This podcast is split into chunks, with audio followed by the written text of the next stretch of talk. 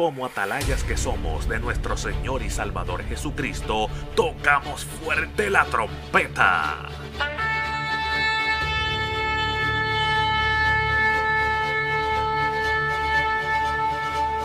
Con mensajes de alerta, somos Aplastado Podcast.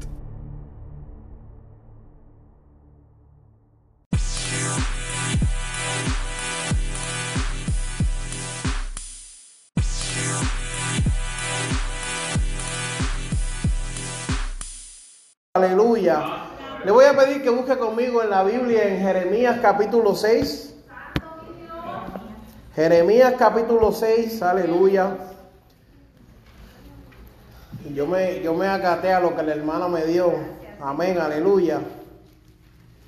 Jeremías capítulo 6, versículos 16 y 17. Aleluya. 6, 16, 17.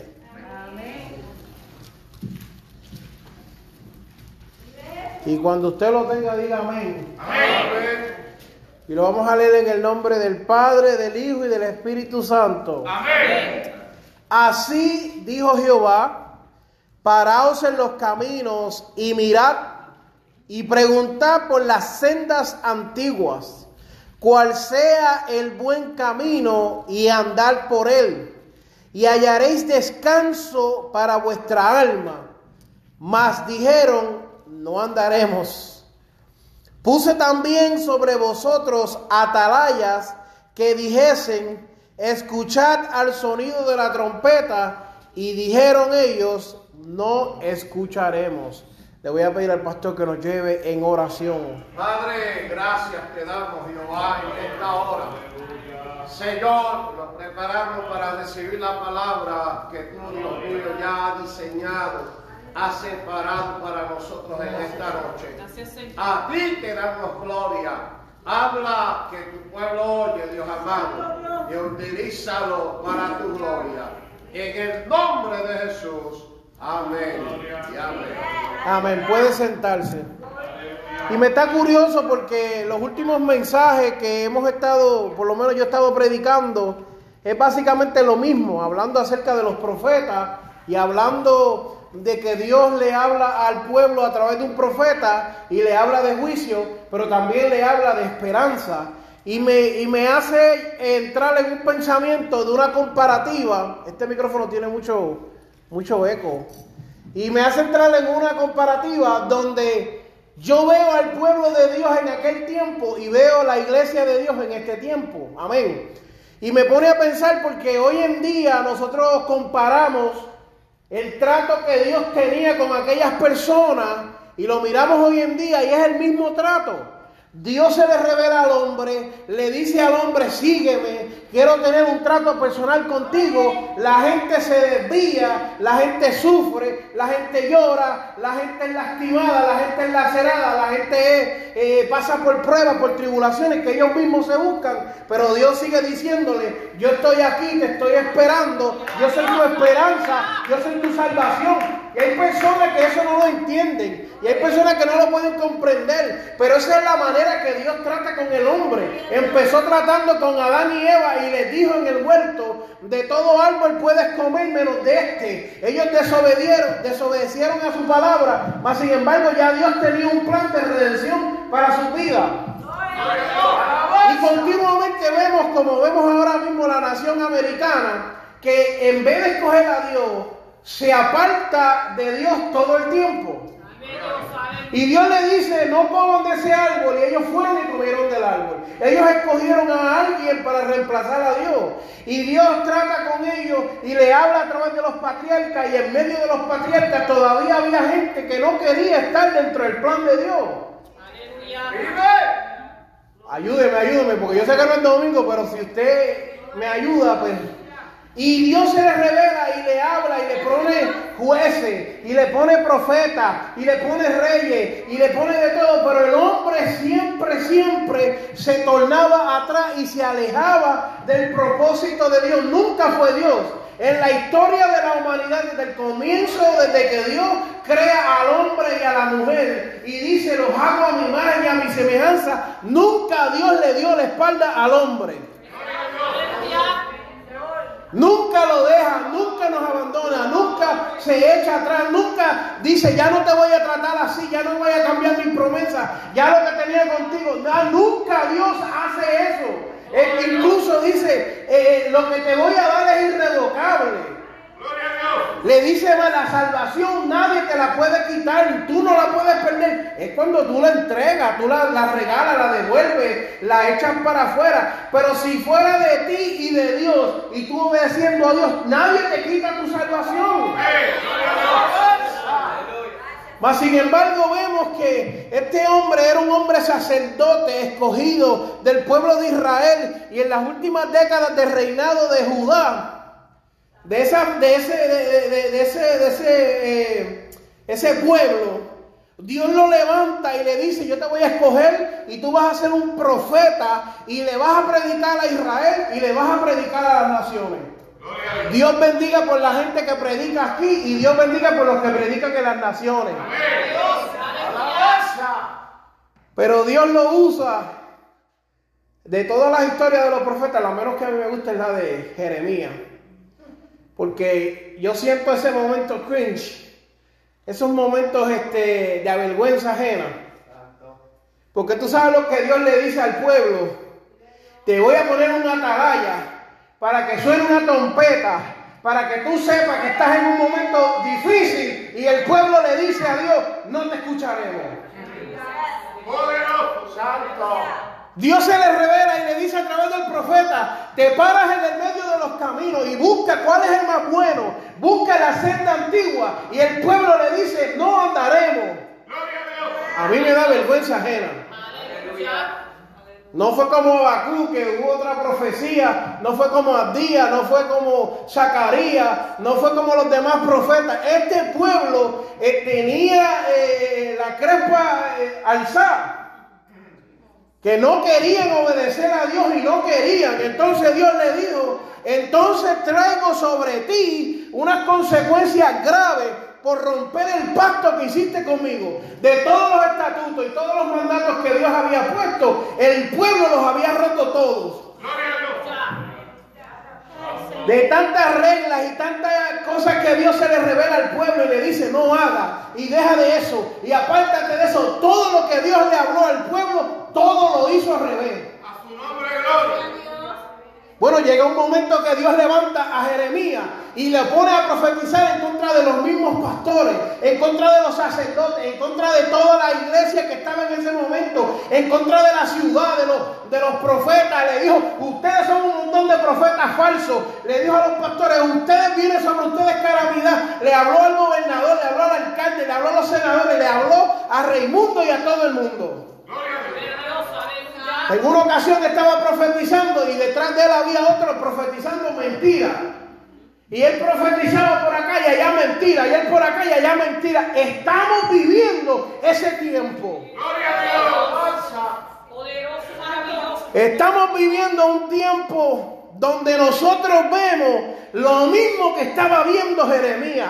La iglesia está en los mismos zapatos en el que estaba Jeremías. Si hoy no te paras en un sitio y tú le das una palabra a una persona y le dices, arrepiéntete de tu mal camino porque todavía hay esperanza, siempre hay un diablo colado cerca diciéndole, ah, tú no tienes que hacer eso, eh, eh, porque tú estás pecando, porque tú estás haciendo eso. Siempre, siempre hay alguien que te va a dañar lo que tú estás haciendo. Y tú le hablas y tú le explicas, Dios te ama, y Dios te quiere, Dios no quiere que tú sufras, ya Dios no quiere que tú vivas de eso. Siempre, siempre hay un emisario del mismo infierno tratando de dañarte lo que tú estás haciendo. Y tú le dices, vamos para la iglesia. Esa iglesia, emisario del diablo.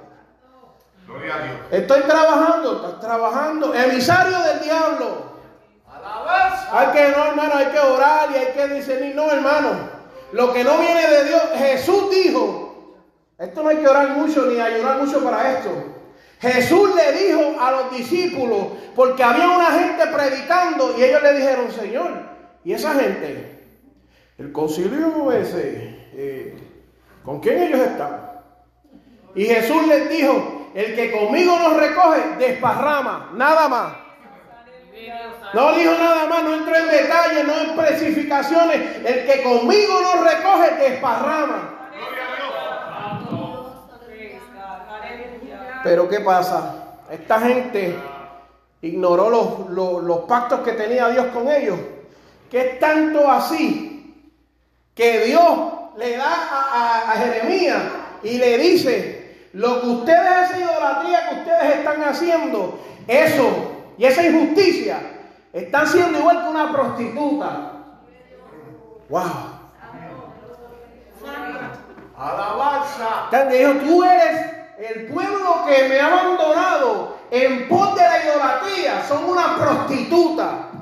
Son unos, unos injustos. ¿Sabes lo que Dios, sabes lo que, lo que, sabes lo que el pueblo tiene que hacer para llevar a Dios a decirle que eran como una prostituta? que el pecado que estaban haciendo de idolatría era como de prostitución, que lo que estaban haciendo era prostituyendo las cosas que Dios le dio, la santidad y las cosas bonitas y los planes que Dios tenía con ellos, y ellos dándose la vuelta a Dios.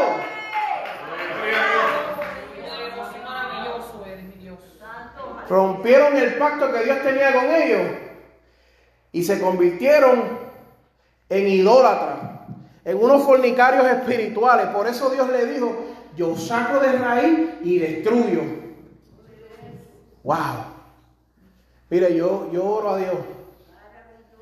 Mira, yo, no soy perfecto, pero yo, en mi berrinche y en mi achaque, yo le oro a Dios. Jamás ni nunca llegue a desecharme.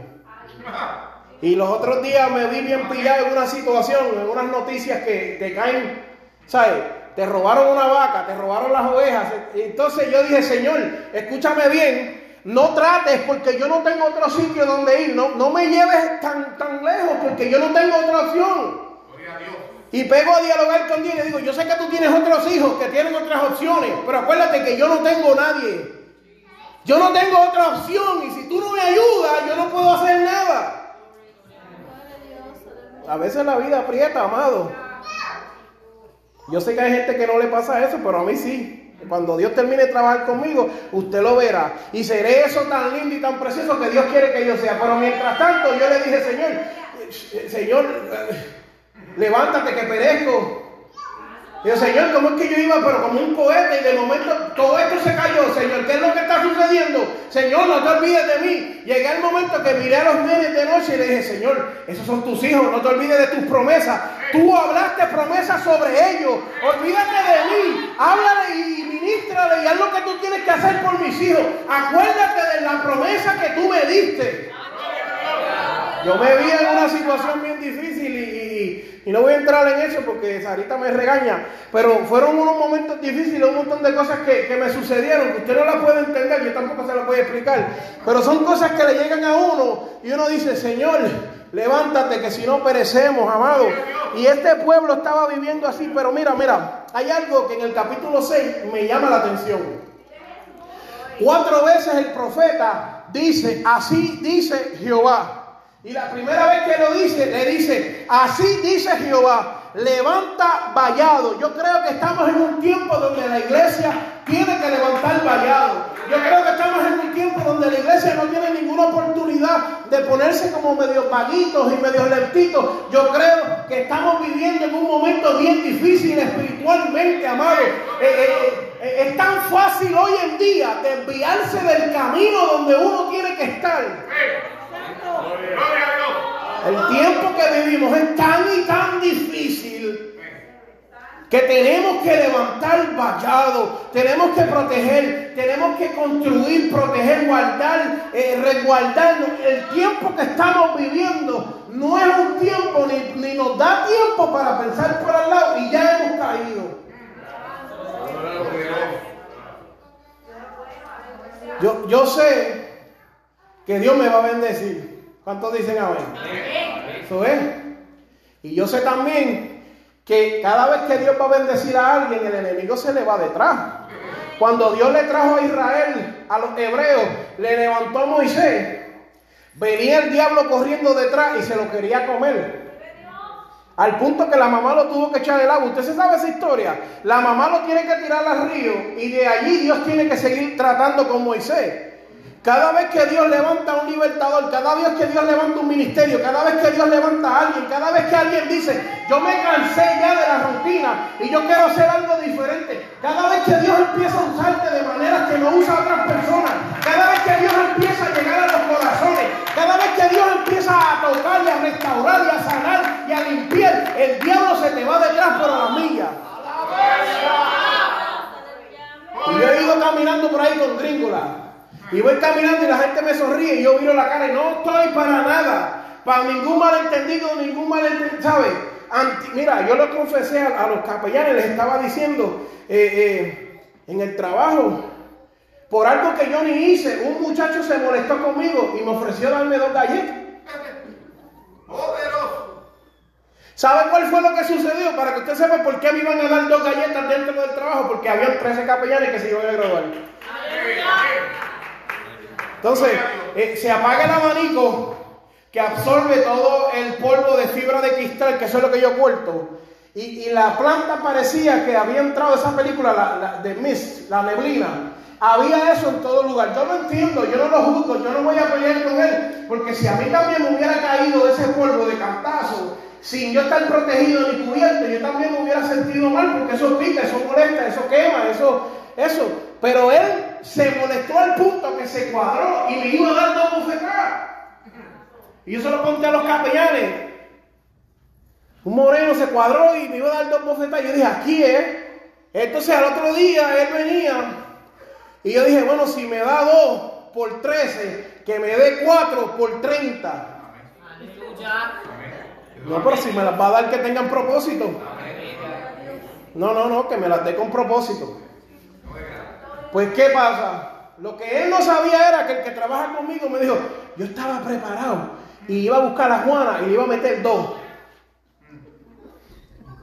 Ese es el mundo que nosotros vivimos hoy en día. Que si tú no estás metido en la senda antigua, amado, nosotros en Puerto Rico decimos que el diablo te está haciendo la camilla. Si tú no estás bien cerca de Dios, mi amado hermano, tú no reaccionas bien. ¿Tú sabes lo que es Juana? Tenía una pistola calibre 40. Y me dijo, si ese hombre te llega a tocar, aquí se hubiera formado la de San Quintín. Yo no sé quién es San Quintín, pero tampoco yo lo quería conocer ni lo quiero conocer. Gloria a Dios. ¿Sabe? Yo no controlo a ese hombre. Pero esa es la vida en la que estamos viviendo, mi amado hermano.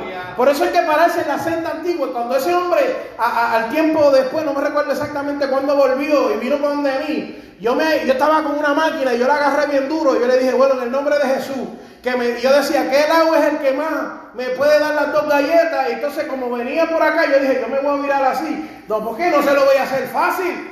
Que me mueva y me la dé, pero yo no me voy a quedar, ¿sabe? Eh, eh, con, con deseo. Y cuando él venía, yo le di la espalda y seguía haciéndome loco. Y, y, él me jala. Y yo dije, aquí fue, en el nombre de Jesús, Señor. Ahora es, ahora es. Me dice, yo quiero pedirte perdón. Y yo dije, ¿pero qué es esto? ¿Pero qué es esto? Yo te quiero pedir perdón. Yo no actué bien. Yo no sé qué me entró, pero yo te quería golpear. Y yo dije, pues gloria a Dios que no lo hiciste. Yo no tenía ni palabra. Y él me dijo, ¿tú me perdonas? Y yo decía, yo te perdono 13 veces. Sí, vete, vete. Y yo le dije, vete, y no, no peques más, vete, vete. No era mi culpa, yo no tenía, pero amado, si usted no está, legalmente yo podía darle dos bofetas para atrás. Legalmente, después que él me diera una bofeta, ya yo era, eso era campo libre. Pero después como yo me paro aquí a estar predicando, Después como yo le digo a mi hijo, que le estoy tratando de enseñar para que predique, ¿con qué cara yo le puedo decir a mi hijo, predica y haz las cosas que Dios te está llamando? Y por él, no vino para la iglesia, pero yo lo, lo, jalé y se lo dije. Amén. Le dije, ya tú estás grande. Y sobre ti hay una promesa. Y mi trabajo como papá es asegurarme de que esa promesa se cumpla. El único propósito y la única meta que yo tengo en esta vida es que lo que Dios habló sobre tu vida se cumpla. Y se lo dije, pero yo no me puedo parar y decirle a mi hijo nada cuando yo no estoy siguiendo la senda antigua. ¿Con qué cara y con qué moral yo le voy a decir sigue la senda antigua cuando yo no lo hago? Gloria a Dios. Yo me paré ahí con la autoridad de Dios y mi esposa se me quedó mirando y se lo dije, Dios tiene un trato contigo especial y Dios va a hacer cosas grandes contigo y yo lo sé porque Dios no lo prometió. Pero uno no le puede hablar así a los hijos ni a nadie cuando uno no está recto delante de los ojos de Dios. Y no es que uno sea el más perfecto ni uno sea nada. Amado, es que tenemos que estar bien delante de Dios. O el profeta se va a parar y le va a decir al pueblo, eh, eh, pararse en, la senda a ver cuál de ellas es el buen camino. Si el profeta estaba virado, uno no puede hacer esas cosas así. La segunda vez que Dios le dice, así dice Jehová, dice, vuélvete tu mano como bediemeador entre los sarmientos, amado. Búscate esa palabra para que tú veas. Busca esa palabra para que tú veas. Que dice, así dice Jehová de los, de los ejércitos, del todo rebuscarán como Abí el resto de Israel. Vuelve tu mano como vendimiador entre los sarmientos. ¿A quién hablaré y amonestaré para que oigan? He aquí que sus oídos son incircuncisos y no pueden escuchar. ¿Tú sabes lo que está diciendo ahí? En cortas palabras, en un español sencillo, que cuando la voz de Dios venga sobre tu vida y te hable, la escuches. Y no solamente que la escuches, sino que le prestes atención y lo pongas por hecho. Porque una cosa es escuchar y una cosa es oír. Y a veces nosotros, ah, sí, yo te escuché. No escuchaste nada porque no lo pusiste por práctica. Y cuando Dios nos habla, y cuando Dios se revela en nuestra vida, y cuando Dios nos llama la atención, y cuando Dios nos corrige, y cuando Dios nos exhorta, nosotros tenemos que poner eso por práctica. La tercera le dice, ahí es que le dice parado en los caminos. En la cuarta le dice, he aquí que viene el pueblo del norte a destruirlo. Ya para el cuarto, así dice Jehová, ya había una amenaza sobre ellos. La cuarta vez que Dios le dice, así dice Jehová a través del profeta, ya había una amenaza sobre ese pueblo. Y usted no se quiere imaginar las veces que Dios nos ha hablado y le ha hablado a esta nación, mi amado hermano.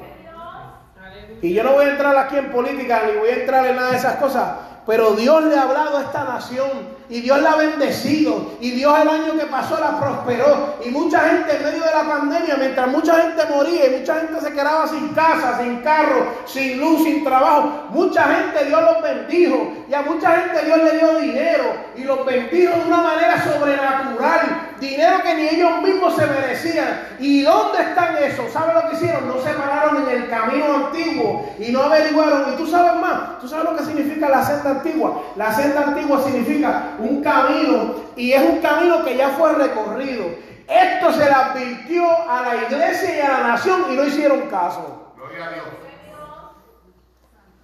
Vamos a alabarlo en las buenas y en las malas, amado. A mí, yo, yo digo esto con respeto, lo digo con humildad, pero hay que decirlo. Porque la iglesia tiene que saber. ¿Saben cuántos pastores se reunió conmigo y me dijo, tengo que cerrar la iglesia? Porque fueron unos no uso una palabra correcta para esto. No usaron las finanzas de Dios bien. Y a través de la pandemia y todo lo que pasó, malgastaron ese dinero que Dios les envió. Y ahora no tienen templo, ahora no tienen iglesia y ahora están llorando para que Dios les resuelva. Y yo le dije, si tú hubieras usado todo ese dinero que cogiste y lo hubieras invertido en el pueblo de Dios, en la iglesia, hoy no te preocuparías por ningún templo. Pero como el dinero desapareció como por arte de magia, hoy estás buscando dónde irte, la iglesia está a punto de cerrar, deben deudas millonarias de la luz, deben de esto, deben de lo otro, porque fueron malos administradores de la gracia que Dios les dio.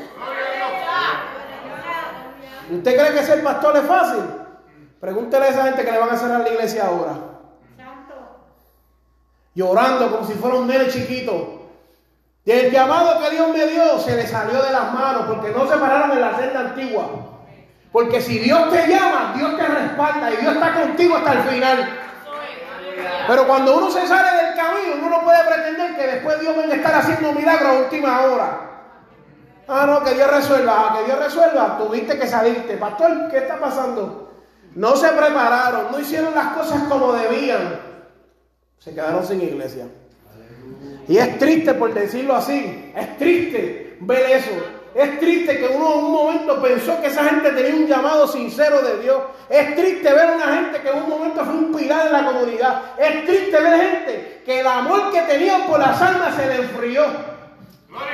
Mientras nosotros estábamos en las calles ministrando y buscando al, pecador, ellos estaban en su casa escondidos. Y yo le decía, pastor, vamos a estar esta semana en la 40, nunca aparecieron. Pastor, vamos a estar esta semana en la 200, nunca aparecieron. Pastor, y ahora quieren que la iglesia se llene. Pero si usted nunca trabajó y nunca hizo nada para la obra del Señor.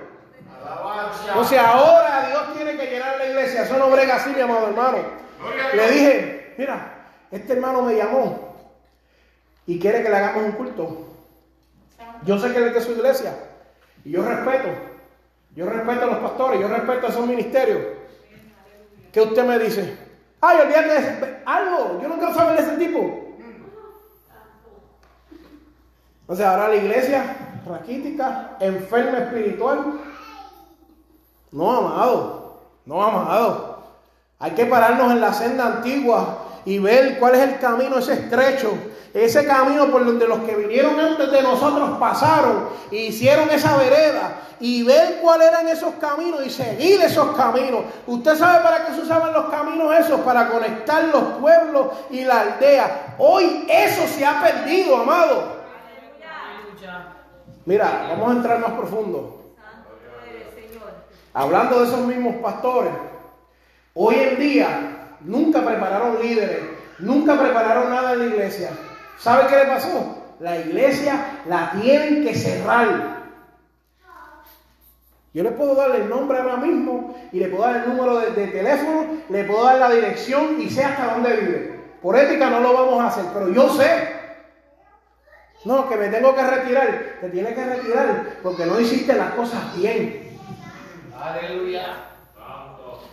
Te tiene que retirar porque no hiciste las cosas bien.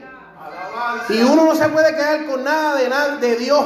Dios no se queda con nada así. Y a mí me da mucha tristeza y me da mucho dolor, amado, pero es tiempo de que nosotros lo entendamos. Que Dios no está jugando juego con nadie. Que usted no es indispensable en la obra del Señor. Si usted no obedece lo que Dios le está diciendo, mira, yo le voy a decir más, amado. Yo, yo estoy ayudando a una persona que literalmente está homeless. ¿Verdad? Yo no sé si es una bendición o una carga, pero Dios sabe. Gloria a Dios. Y yo tenía que darle una palabra, pero desde ese momento que yo dije, ay, él no está receptivo, yo no voy a entrar en esta dinámica.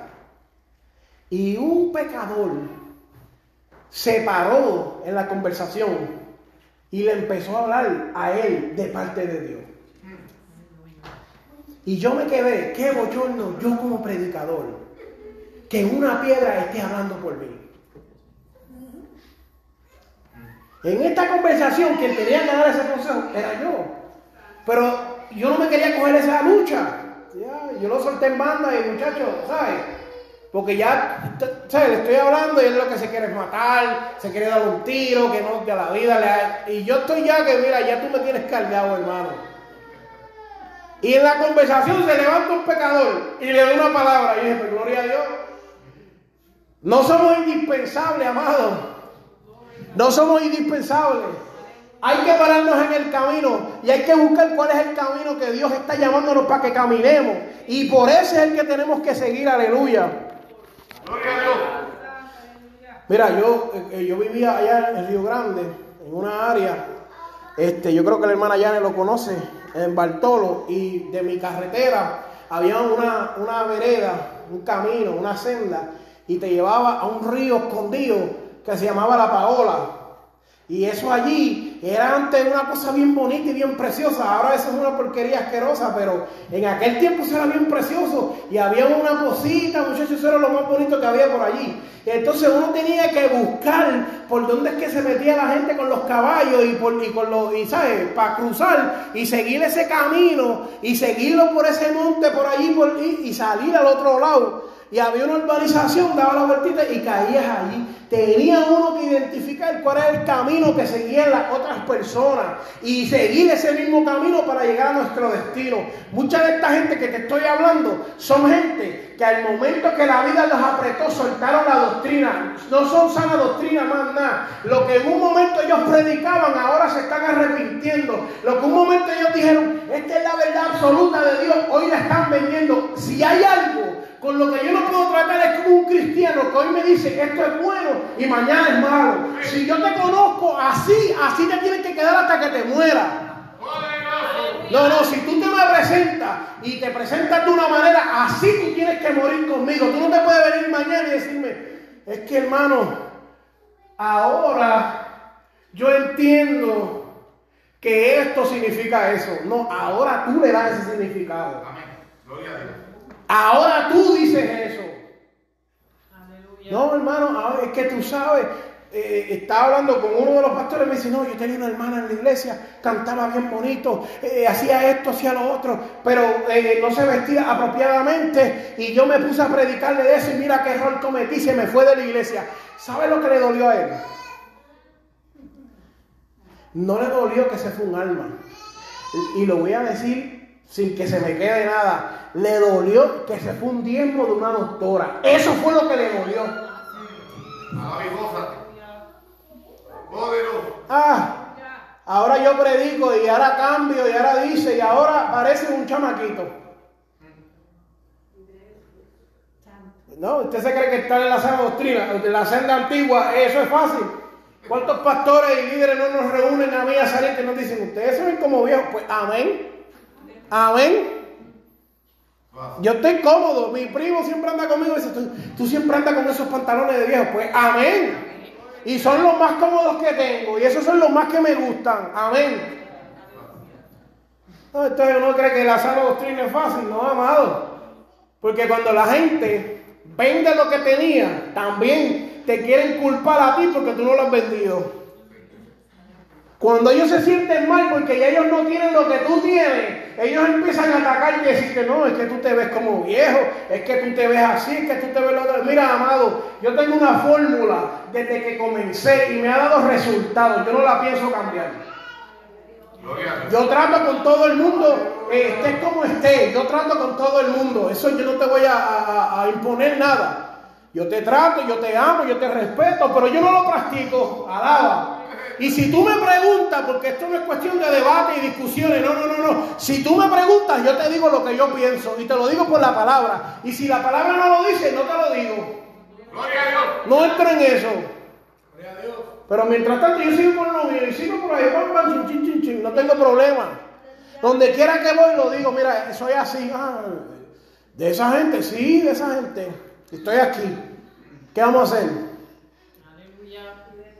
Antes tú veías que la iglesia tenía siete servicios, ahora tienen tres. Antes tú veías que esto se le llamaba altar, ahora muchos sitios se le llama tarima, se le llaman otras cosas. Antes tú veías que los músicos tenían una unción y tenían un respeto por el altar. Hoy en día eso, si tú ves que un músico ahora, sal corriendo de la iglesia porque algo está mal. Gloria a Dios. Yo lo conté la otra vez, pero lo digo otra vez. Yo y Sarita fuimos a una iglesia y estaban las luces como apagadas, como dim, que estaban bajitas. Y nos sentamos. Y allá atrás, como donde estaban, se sentó el pastor. Y de momento pega. Yo me quedo mirando y digo, ¿sabes qué es esto? Y las luces empiezan a brillar. Y ¿qué es esto? ¿Esto es un concierto? Y de momento se prendió una luz porque tenían unas tarimas. Se prendió una luz por acá arriba. Mira, amado, y el que le guste eso, usted tiene que dar cuenta a Dios. A mí eso no me gusta. Se prendió una tarima y salió una mujer cantando así. y yo me quedé mirando y le dije, ¿qué lo que eres esa? ¿Y cuándo vamos a empezar a orar para, el comienzo del servicio? Y se apagó esa luz y se prendió otra y aparecieron unas mujeres en el otro lado. Y un revolú como si esto fuera un concierto. Eso no se necesita. Usted no tiene que estar buscando veredas nuevas para buscar otros caminos. Usted lo que tiene que buscar es la senda antigua para llegar a donde Dios le dijo que era. Tan fácil y sencillo que es y la gente añadiéndole cosas extrañas y raras. El GPS, ¿usted sabe para qué es el GPS? ¿Usted sabe lo que es un GPS? Casi todos los teléfonos tienen un GPS. Y usted le pone la dirección. Y es casi imposible que el GPS haga que usted se pierda. Tiene usted que ser un jíbaro del campo, pero de adentro. Tiene que ser, pero ponte adentro. Que no cogió kindergarten, usted lo llevaron a, a 12 y pasa. El teléfono, usted le habla al teléfono y le dice, yo le digo a mi teléfono, llévame a casa y él ya sabe la ruta para mi casa. Llévame al trabajo y sabe la ruta para el trabajo. Usted le pone ahí la dirección y te lleva. El GPS sabe si por el camino hay un choque y te desvía y te dice, esa ruta ya no es la ruta que es, es esta ruta ahora. Y te dicen cuánto tiempo vas a llegar. Y te dice, si te vas por aquí, hay tole. Te dice, si te vas por acá, hay highway. Si te vas por aquí, hay un delay. Eso es lo que nosotros necesitamos que el Espíritu Santo haga en nuestras vidas. Por eso cuando Él está diciendo, Él le dice, vete y búscate el GPS. Porque a quién usted le va a preguntar cuál es la senda antigua. Si nadie sabe. Usted no le puede preguntar a otra persona porque las personas están más torcidas. Usted tiene que buscar esa dirección de Dios. Que Dios le diga a usted cuál es la senda antigua por la cual usted tiene que caminar. Así como el GPS cuando usted lo pone y le sube el volumen al teléfono, el GPS le dice, hey, se está acercando la salida 352, salte a la derecha Hey, ya estamos llegando a 500 pies, dobla aquí a la derecha. Así mismo, como el GPS te va dando la señal y diciéndote cómo tienes que hacer. Así mismo el Espíritu Santo cuando tú se lo permites. Pero si tú no se lo permites, Él no lo hace. ¿Y por qué no me habla el Espíritu Santo? Porque estás tan aclimatado a las cosas del mundo que ya cuando el Espíritu Santo te habla, cuando el Espíritu Santo te corrige, cuando el Espíritu Santo te redarguye, te llama, clama, te jala, te, dice, por favor no te metas por ahí, ya tú no entiendes la voz de Él. Tú sabes, cuando la gente se acostumbra a comer McDonald's y Fafú, cuando tú le das una buena comida, no la saben reconocer. Cuando tú estás todo el tiempo aclimatado a comer soda y comida de, de Burger King y comida de McDonald's y de Popeye, cuando tú pruebas la comida que es buena para ti, ya tú no la sabes reconocer. Estás aclimatado a una porquería de comida. Así mismo nos pasa en lo espiritual. Cuando no nos metemos con el Espíritu Santo, amado, cuando no le hablamos, cuando no le decimos, mira, el Espíritu...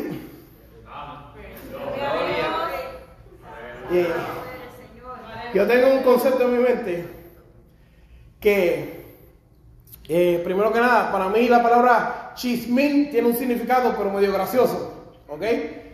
Y yo a veces digo, el Espíritu Santo el chismín no te da break.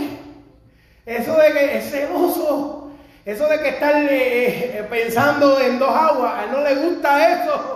A él le gusta que cuando él te dice, tú te muevas y ya. Eso de estar pensando si me conviene, si es o no es, dame una confirmación al Espíritu Santo, eso no le gusta. ¿Tú sabes lo que le pasa al Espíritu Santo cuando tú te pones a estar jugando con él así?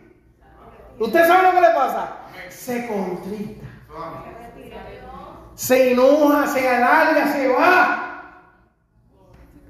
Él no está con ese juego él no está con ese, en ese toma y dame. No. Ay, Dios mío. Eso y de momento lo que tú veías tan simple se ve tan complicado. Y de momento tú, tú estás acostumbrado a levantarte con el Espíritu Santo y abres la Biblia y Dios te abre. Y de momento el Espíritu Santo no está y tú abres la Biblia.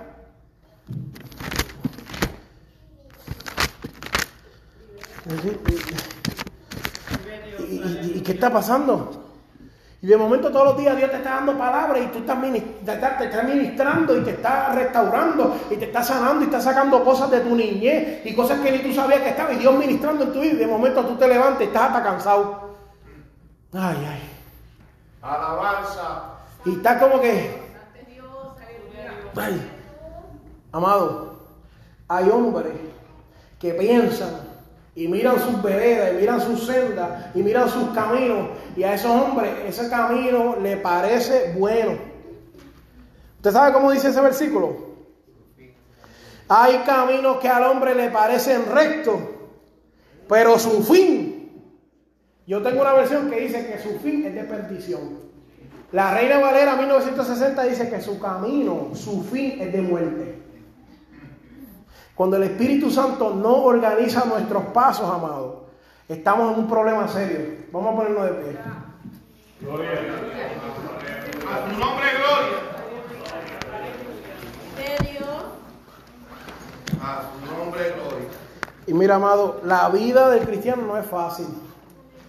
El que le diga a usted que la vida del cristiano no es fácil, que es fácil, le está mintiendo a usted. La vida del cristiano es bien difícil. La vida del cristiano es bien difícil. Uno día a día se encuentra con unas decisiones casi casi imposibles. Gloria a Dios. Y, y día a día, si tú estás tratando de agradarle a Dios, día a día hay alguien que te va a llevar a que tú tengas que ver y decir, eh, tú sabes, te, tú vas para el culto y te dice jefe, si te quedas, te vamos a dar doble del salario. Y tú dices, wow, me hacen falta esos chavos. Y tú, y tú vas a hacer otra cosa y se te aparece otra persona para sacarte del camino. Y constantemente lo que es tu mente y la gente constantemente te están tratando de sacar de la senda antigua. Gloria a Dios. Constantemente, constantemente, constantemente. Yo, mira, te voy a, te voy a decir para que haga un experimento. Dir en voz alta que tú vas a hacer algo para el Señor. Para que tú veas todas las cosas que te pasan.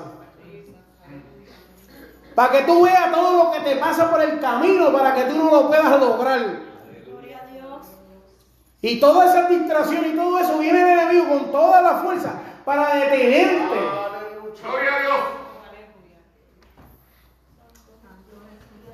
Pero la Biblia dice, por Jehová son ordenados los pasos del hombre y él aprueba su camino. Eso es lo que nosotros necesitamos. Cuando hablamos de la senda antigua, hay mucha gente que va muchas cosas. La senda antigua, lo primero que comienza la senda antigua es que tú tienes que saber con quién tú andas. Y tú te tienes que mirar al espejo primero y tú tienes que decir, dime con quién andas y te diré quién eres. Tú tienes que decir, conmigo tiene que andar el Espíritu Santo para yo alcanzar eso que Dios me prometió en mi vida. Y si tú no puedes mirar eso en tu vida, es momento de que hagas una introspección y le digas al Señor, sin importar lo que digan las demás personas, Señor, es momento de que, mira, me entrego a ti, cámbiame, restaurame, haz lo que tengas que hacer conmigo. No es fácil, pero se puede. Y yo le voy a decir algo, no es lo mismo tú llorar amargamente sin nadie que te consuele que tú llorar en las manos del Espíritu Santo. Él no es lo mismo ni se escribe igual, amado. Y no importa cuán difícil se haga el camino y lo que la gente diga y lo que puedan opinar y las calumnias que se levanten y lo que quieran decir del Espíritu Santo, tú no te puedes mover. Tú no lo puedes soltar, aleluya. Yo con el permiso del pastor voy a hacer un llamado, porque la otra vez no lo hice y me regañaron. yo quiero hacer un llamado el que necesite la oración. Aquí nadie está pretendiendo ser mejor que nadie. Lo que queremos es orar por usted, porque yo sé que hay momentos donde uno se cansa, las manos se le caen, eh, uno no sabe ni qué hacer, pero Dios es el que aprueba nuestro camino.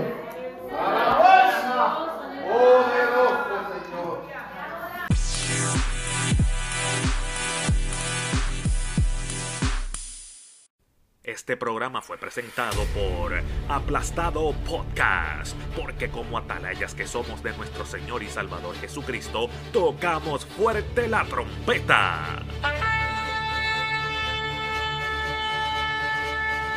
Con mensajes de alerta y sin ningún temor, porque si Dios con nosotros, ¿quién contra nosotros?